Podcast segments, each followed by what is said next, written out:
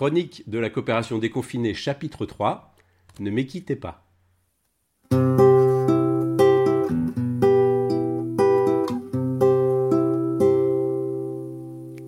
Rubrique.cop, la voie coopérative. Stéphane Debove est normalien et docteur en biologie. Il déploie un travail remarquable de vulgarisation scientifique que nous pouvons suivre sur la chaîne YouTube Homo Fabulus. Il a soutenu sa thèse il y a déjà cinq ans sur l'origine du sens de l'équité chez l'être humain. J'étais présent à cette soutenance rue d'Ulm et ce fut un grand moment. Inutile de vous dire que je n'ai pas tout compris, mais j'ai retenu notamment l'analogie audacieuse proposée par Stéphane entre le sens de l'équité chez l'humain et la beauté tapageuse du pan. Ce qui peut apparaître comme un désavantage majeur face aux prédateurs, cette immense queue colorée si visible, ou ce souci affirmé de vouloir tenir compte de l'intérêt de l'autre dans l'échange, se justifierait par un même besoin d'être choisi comme partenaire. Ce penchant pour la parade majestueuse, comme le penchant pour l'équité, n'aurait pu perdurer que parce qu'il représentait au final chacun un avantage plus grand pour le succès reproductif de l'individu, et par voie de conséquence pour la survie de l'espèce que la discrétion ou le pire égoïsme. Bonjour Stéphane. Stéphane, si tu acceptes de te plier à cet exercice devenu un concours pour tes tes œufs, ma thèse en 180 secondes, comment pourrais-tu expliquer l'essentiel de ta thèse sur l'origine du sens de l'équité chez l'humain? Ben, Bonjour Hervé déjà, merci de m'avoir invité euh, à ce podcast. Donc euh, effectivement, j'ai étudié les origines évolutionnaires du sens de l'équité chez l'humain, et c'est un sujet qui est étudié depuis longtemps, mais plutôt dans des disciplines hors de la biologie, plutôt euh, en philosophie ou en sciences humaines. Et là, depuis quelques années ou depuis quelques dizaines d'années, les biologistes l'étudient aussi. Et alors, les biologistes, ils se posent plutôt des questions comme euh, est-ce que il existe d'autres espèces que l'espèce humaine qui se préoccupent d'équité, ou est-ce que ça, ça peut servir à quelque chose de se comporter de manière équitable dans la nature? Et si ça sert à quelque chose, à quoi ça sert? Sachant que la question à quoi ça sert, c'est très important pour un biologiste parce que quand on se comporte de façon équitable, le plus souvent, on est en train de procurer des bénéfices aux autres. Donc, euh, par exemple, si, nous, tous les deux, euh, demain, on va coopérer ensemble pour euh, cueillir des cerises, hein, puisque c'est la saison, et qu'à la fin, on accueillit à tous les deux un panier de cerises, si je décide de partager ça de façon équitable, donc en t'en laissant la moitié, ça veut dire que je me prive de, de bénéfices en quelque sorte, je me prive de la moitié du panier de cerises. Donc c'est coûteux pour moi de me comporter de façon équitable avec toi. Et euh, ça, c'est quelque chose que les biologistes euh, cherchent à expliquer, cherchent à savoir comment c'est possible, parce que euh, en théorie, la, théorie de l'évolution, elle nous dit que ces comportements coûteux, ils ne devraient pas exister. Et donc moi, en particulier, dans ma thèse, j'ai essayé de défendre l'idée. alors l'hypothèse n'est pas de moi, hein, c'est l'hypothèse a été créée par mes directeurs de thèse Nicolas Baumard et Jean-Baptiste André. Mais j'ai essayé de défendre l'idée que euh, se comporter de façon équitable, ça pouvait servir, comme tu l'as euh, bien annoncé, ça pouvait servir à se faire plus choisir comme partenaire de coopération. C'est-à-dire que si je te laisse la moitié des cerises qu'on a cueillies, effectivement, c'est coûteux pour moi là tout de suite dans le moment présent, mais plus tard, euh, ça veut dire que tu accepteras sûrement de recommencer à coopérer avec moi pour aller cueillir d'autres cerises, et c'est comme ça qu'un sens de l'équité aurait pu être sélectionné. Très bien. Tu citais le livre de tes maîtres de, de thèse c'est sur comment sommes-nous devenus moraux, c'est cela? Oui, exactement. Euh, le livre de Nicolas, Comment nous sommes devenus moraux, une histoire naturelle du bien et du mal. Très bien. Tu parlais à la fois de, sens de l'équité et d'exemple de coopération. Euh, quel rapport fais-tu en fait précisément entre ce sens de l'équité et, puis la coopération elle-même? Alors pour moi, le sens de, le sens de l'équité ou l'équité, c'est une des façons de partager les bénéfices de la coopération. Donc c'est-à-dire que si je reprends mon petit exemple du panier de cerises, euh, une fois qu'on a coopéré, que tu m'as fait la courte échelle pour monter dans l'arbre et qu'on euh, a obtenu ce panier de cerises, il existe a priori une infinité de façons de partager ce panier de cerises. Je pourrais euh, te donner une seule cerise et garder tout le reste pour moi. Normalement, des gens normaux trouveraient que c'est pas très équitable. Je pourrais faire l'inverse. Je pourrais, je pourrais garder une seule cerise pour moi et te donner tout le reste. Et dans ce cas-là, il y a plein de gens qui se diraient, euh, qui seraient gênés en fait, qui accepteraient pas de tout recevoir et qui trouveraient pas ça équitable.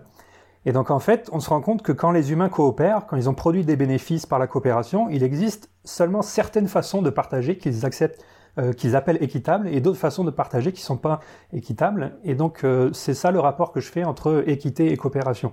Pour moi, l'équité c'est une des façons possibles parmi toutes les infinités possibles de façons de, de diviser les bénéfices de la coopération. C'est une des façons possibles de partager ces bénéfices. Très bien. C'est comme si la coopération c'était vraiment de travailler ensemble en fait, de produire quelque chose euh, à plusieurs et, l'équité ou le sens de l'équité permettant de partager le résultat de cette production d'une façon qui est considérée comme juste en fait. Euh, Exactement. Au, moins à moyen terme. Euh, Très bien.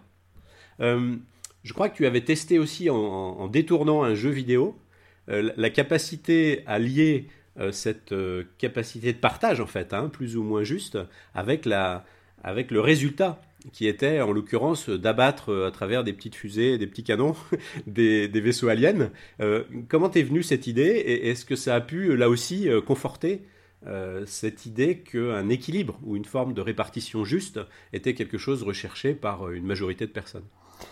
Oui, donc, l'idée c'était de, tester l'équité euh, en allant au-delà de l'égalité, parce que là, par exemple, dans, le, dans l'exemple que j'ai donné, euh, partager équitablement un panier de cerises euh, pour lequel on a contribué de la même façon à sa production, c'est partager en deux parts égales. Mais il y a aussi plein de cas où les humains, ils trouvent ça équitable de ne pas partager en deux parts égales quand, par exemple, l'un des deux individus a plus travaillé que l'autre. C'est-à-dire que si quand on va cueillir des cerises, moi je fais tout le boulot pendant que toi tu fais une sieste au pied de l'arbre, eh ben, euh, les gens vont trouver ça équitable qu'au final, je garde une plus grande partie des cerises.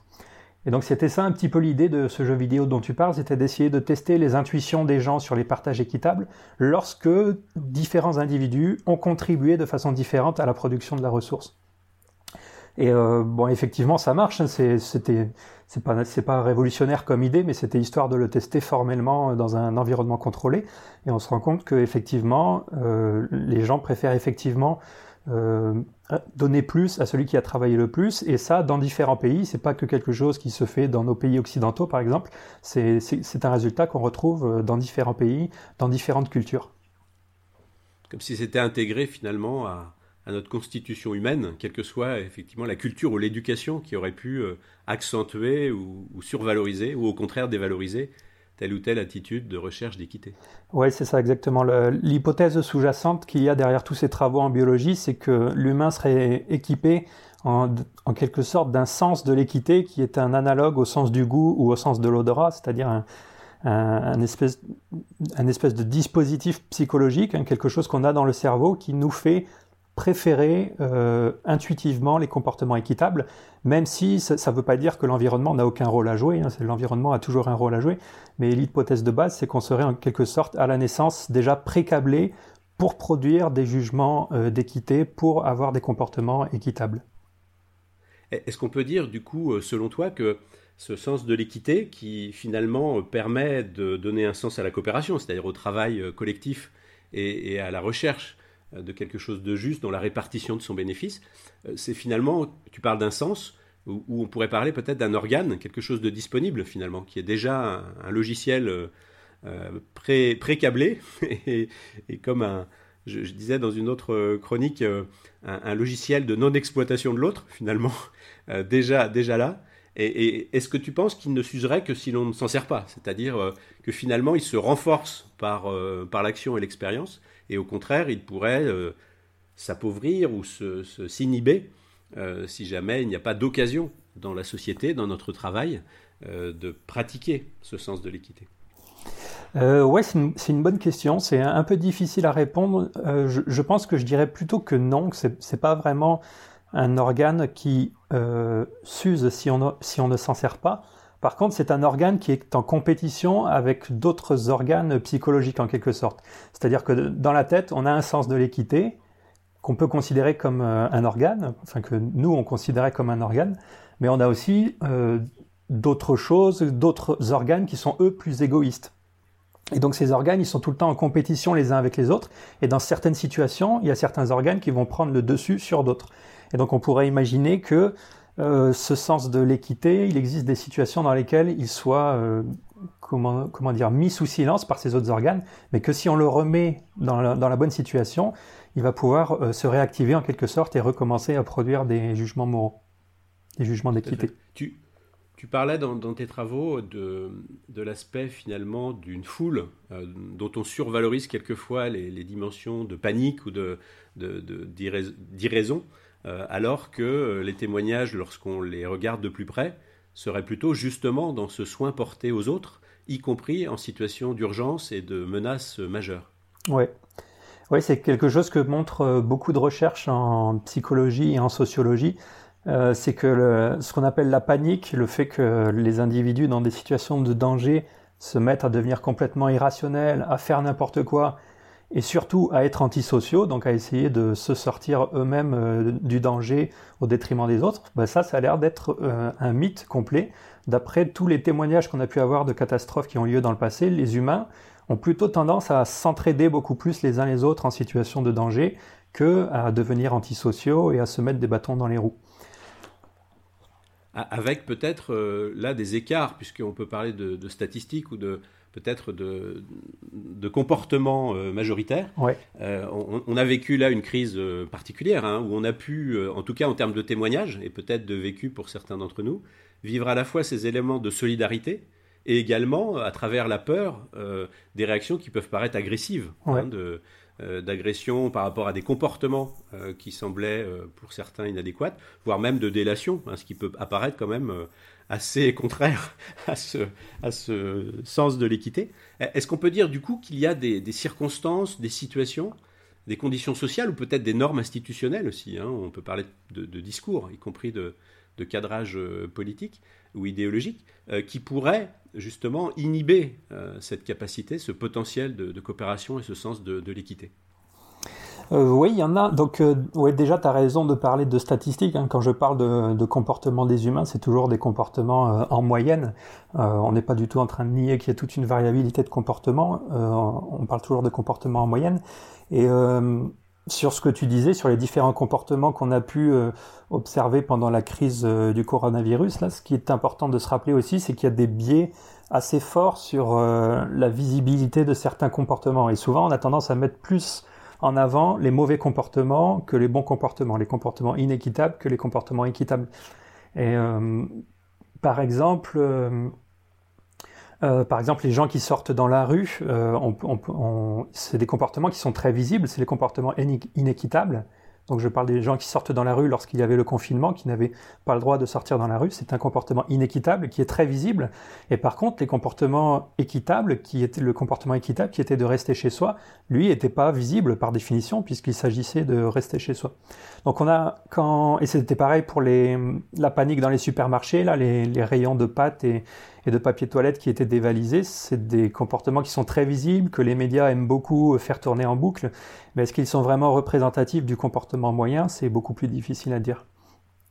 Mais donc tout ça, ça, nous donne des pistes pour mm. essayer de, euh, pour essayer, comme tu disais, de de créer les bonnes conditions pour que les gens se comportent de façon coopérative et se comportent de façon équitable. Donc euh, une des bonnes conditions justement, c'est de diffuser, de mettre en avant les bons, les bons comportements on pourrait dire que euh, au lieu que la police, par exemple, pendant le, confinement, nous donne des statistiques sur le nombre d'amendes qu'elle adressait chaque jour parce que les gens sortaient sans leur attestation, euh, la police aurait aussi pu euh, donner des statistiques sur le nombre de personnes qui étaient en règle le nombre de personnes qu'elle avait contrôlées et qui étaient en règle.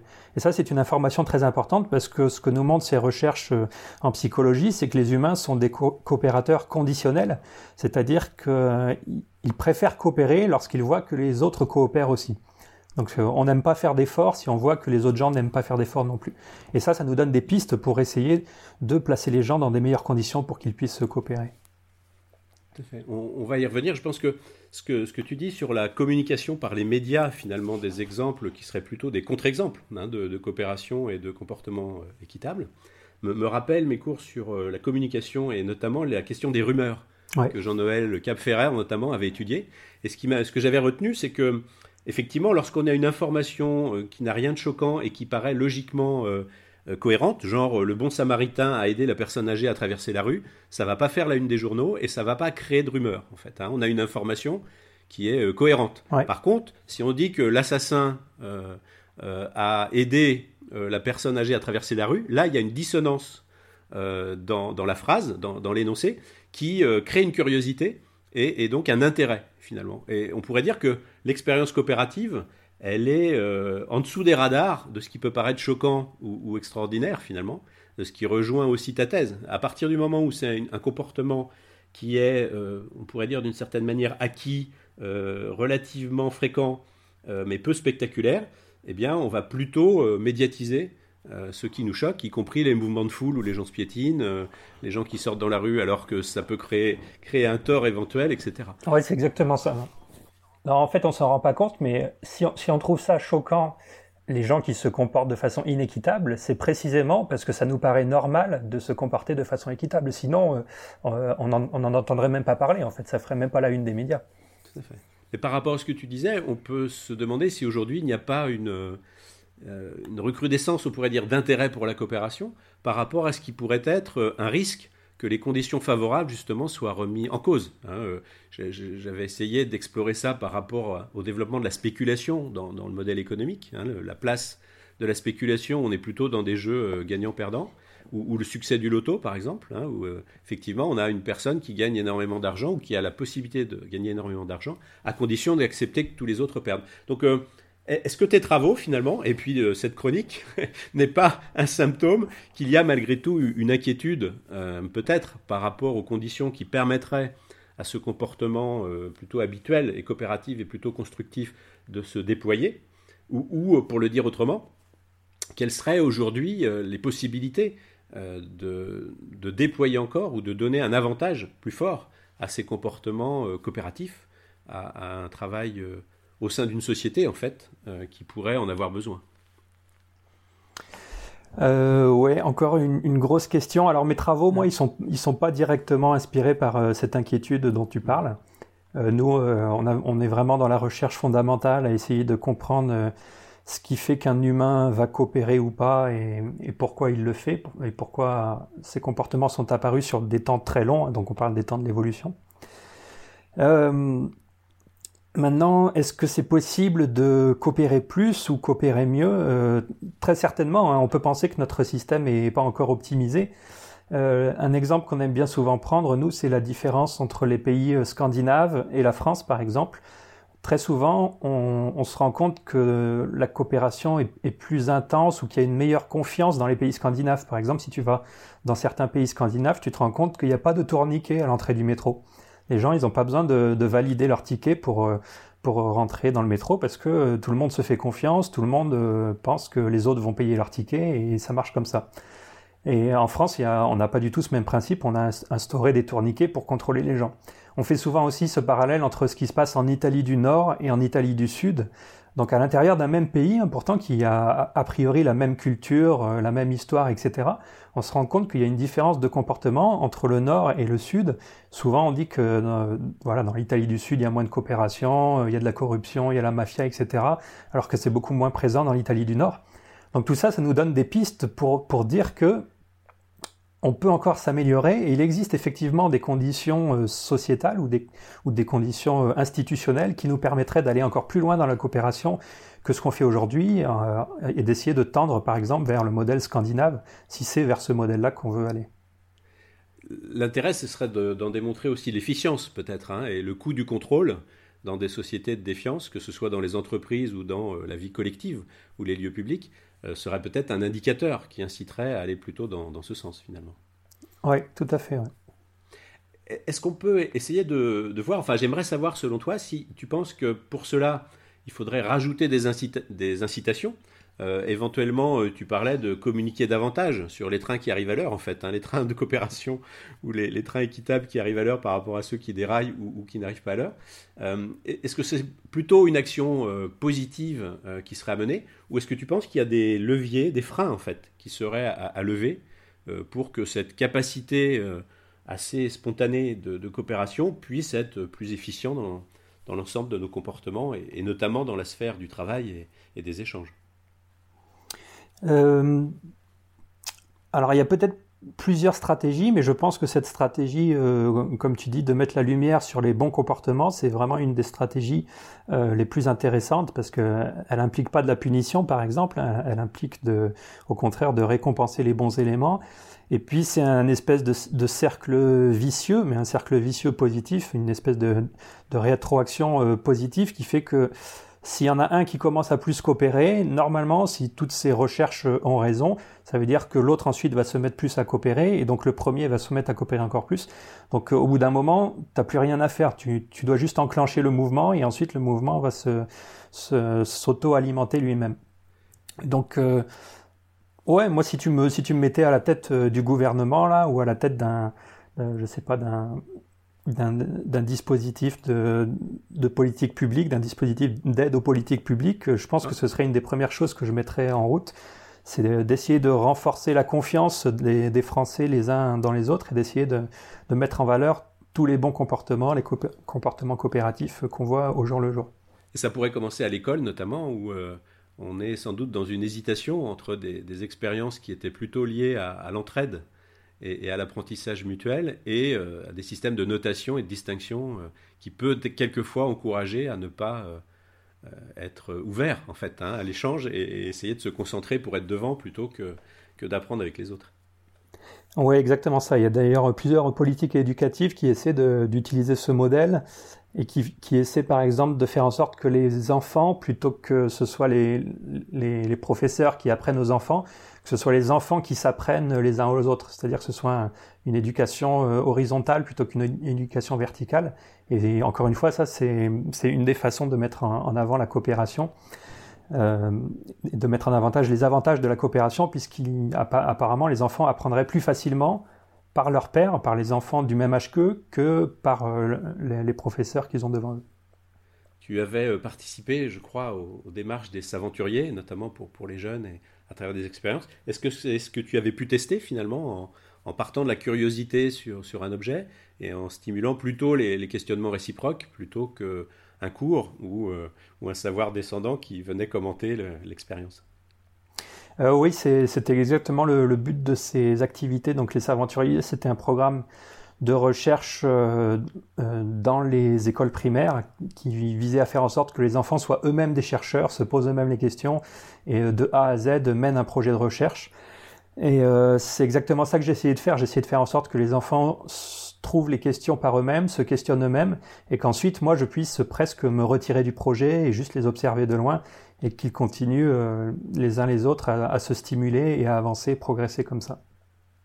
Il y a, il y a une autre question, alors c'est pas du tout pour faire une analogie entre les enfants et puis d'autres espèces de mammifères, parce que c'est petit homme, mais euh, je, sais qu'on avait eu des, échanges sur euh, le travail de, de, Val sur l'empathie et, et, le lien qu'il pouvait y avoir entre empathie, sens de l'équité et, coopération, avec cette question de dire est-ce que ça a un sens pour toi de considérer que l'être humain pourrait aussi coopérer euh, au sens plus large avec d'autres espèces, on pourrait dire même avec l'ensemble du vivant, hein, ou, est-ce que c'est un abus de langage et que finalement euh, la, coopération et le sens de l'équité ne peut être euh, utilisé comme terme que pour décrire des comportements sociaux de, l'être humain? Alors, c'est une bonne question. Donc, nous, en tant que biologistes, on pense qu'à la base, notre sens de l'équité a évolué uniquement pour réguler les interactions entre humains, mais qu'ensuite il s'est étendu à d'autres espèces. Et euh, par exemple, tu peux prendre euh, l'éleveur qui élève des vaches pour, pour le lait. Tu pourrais dire que ça, c'est un exemple de coopération entre l'humain et la vache, puisque l'humain, il donne à manger à la vache, et la vache, en retour, elle lui donne du lait. Donc, euh, tu pourrais très bien dire que tous les exemples d'élevage qu'on fait, bon, évidemment, il y a les problèmes de traitement des animaux par-dessus ça, mais imaginons euh, un élevage dans lequel les animaux sont dans de bonnes conditions, tu pourrais dire que tous ces élevages, ce sont des exemples de coopération entre les humains et, et d'autres espèces. Après, étendre ça à tout, tout, tout le monde vivant, c'est euh, c'est plus difficile parce que il faut quand même qu'on ait des intérêts mutuels avec euh, avec ces autres espèces. Or, il y a certaines espèces, des espèces de bactéries, des espèces de virus, qui ont l'air d'être euh, sur Terre uniquement pour nous faire du mal. C'est difficile de voir comment on pourrait avoir un intérêt mutuel avec SARS-CoV-2, avec le coronavirus ou, ou, ou d'autres espèces qui sont, qui, sont, qui sont néfastes pour nous de notre point de vue, il est euh, spécifiquement pathogène en fait. Il n'y a pas d'exemple euh, de ce qu'on pourrait faire entre guillemets ou de ce que le virus pourrait directement nous apporter. ben, Pour SARS-CoV-2, oui. Après, c'est un, un, un, peu plus intéressant et compliqué que ça, parce que, par exemple, il semblerait que les gens euh, certaines personnes qui ont été exposées à la grippe euh, classique, hein, la grippe qui revient chaque année, elles soient euh, en partie, alors c'est pas encore sûr, mais qu'elles soient en partie immunisées contre SARS-CoV-2, contre le coronavirus qui nous embête ces temps-ci. Donc ça, ça pourrait être un exemple d'un certain virus qui nous procure un, avantage contre un autre virus. Et donc, un, donc une forme de coopération même avec des virus. Et un exemple, un exemple encore plus intéressant, c'est que dans les années 60-70, des chercheurs euh, en URSS ont utilisé des virus pour se battre contre des bactéries, parce qu'il existe certaines, euh, certains virus qu'on appelle des bactériophages, mhm. qui sont néfastes pas du tout pour l'humain, mais qui sont néfastes pour d'autres bactéries. Et donc ces chercheurs, ils avaient eu l'idée d'utiliser ces virus qui tuent des bactéries pour protéger l'espèce humaine. Alors ça, c'est une piste de recherche qui a été abandonnée pendant un long moment, mais qui aujourd'hui redevient à la mode. Et il se pourrait qu'un jour, pour se battre contre des bactéries, on ne prenne pas des antibiotiques, mais on prenne des virus qui seraient pas néfastes pour nous, mais qui seraient néfastes pour les bactéries. Donc ce serait encore un exemple de coopération avec d'autres espèces que l'espèce humaine, si, on peut appeler les virus euh, des êtres vivants. Euh, voilà un exemple de coopération à, plus large échelle. Tout fait. Donc l'hypothèse comme quoi les virus, en tout cas dans leur ensemble, ou certains virus pourraient être utiles, et donc du coup pour lequel un échange euh, intéressant est, possible, n'est pas écarté complètement. On n'est pas dans. Exactement. Ouais. Il serait donc dangereux de vouloir éliminer tous les virus, par exemple, euh, systématiquement. Exactement. On pourrait, on pourrait penser que si on avait éliminé euh, le virus de la grippe classique, l'épidémie de SARS-CoV-2 qu'on a aujourd'hui, elle serait encore plus euh, plus virulente puisqu'on n'aurait pas eu l'immunité de certaines personnes qu'elles avaient acquises grâce à la grippe classique. Donc euh, oui, j'irai pas jusqu'à dire qu'on peut ni qu'on doit rechercher de la coopération avec tous les êtres vivants, mais en tout cas c'est certain qu'on peut essayer d'étendre notre coopération à, d'autres espèces que l'espèce humaine. Et d'imaginer que la diversité, si on peut d'une certaine manière la préserver, est en tout cas un réservoir potentiel de coopération et, pas seulement euh, une, ressource dans laquelle on peut, on peut taper ou quelque chose dont la disparition n'aurait pas d'impact sur nos capacités euh, d'évolution et d'amélioration de nos conditions de vie. C'est oui, c'est exactement ça. Il y, a, il, y a, il y, a, certaines espèces euh, animales et végétales qui ont des capacités que nous, l'humain, n'avons pas. Donc euh, la vache, elle produit du lait, euh, les virus, ils tuent des bactéries. Et donc l'idée, c'est de coopérer avec eux pour utiliser ces capacités sans réduire à néant ces espèces. Je crois qu'il y a un lien pour un, pour un mathématicien qui travaille sur les systèmes complexes entre justement la, la diversité il parlait d'une forêt, par exemple, des essences, et la capacité de résilience. Euh, et, du coup, entre la, diversité, la richesse, en fait, en termes de diversité, et l'intensité des échanges, eh bien, on a un potentiel d'adaptation et de, déploiement intéressant. Ça, rejoint, je pense, un élément que tu avais aussi euh, développé.